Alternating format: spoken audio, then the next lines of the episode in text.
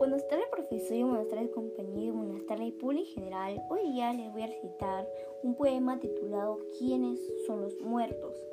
El autor de esta obra es Ricardo Palma. Soy mi nombre Carlos de la institución educativa Elías Aguirre Romero, de sexto grado A. Mi tutor es Colbel Castro Isla. No son los muertos los que indulcen calma. La paz disfrutan de la tumba fría. Muertos los que tienen muerte el alma y viven todavía. No son los muertos, no los que reciben rayo de luz en sus despojos yertos. Los que mueren con honra son los vivos y los que viven sin honra son los muertos. La vida no es la que vivimos, la vida es el honor, es el recuerdo. Por eso hay muertos que en el mundo viven y hombres que viven en el mundo muerto. Gracias profesor, eso fue todo.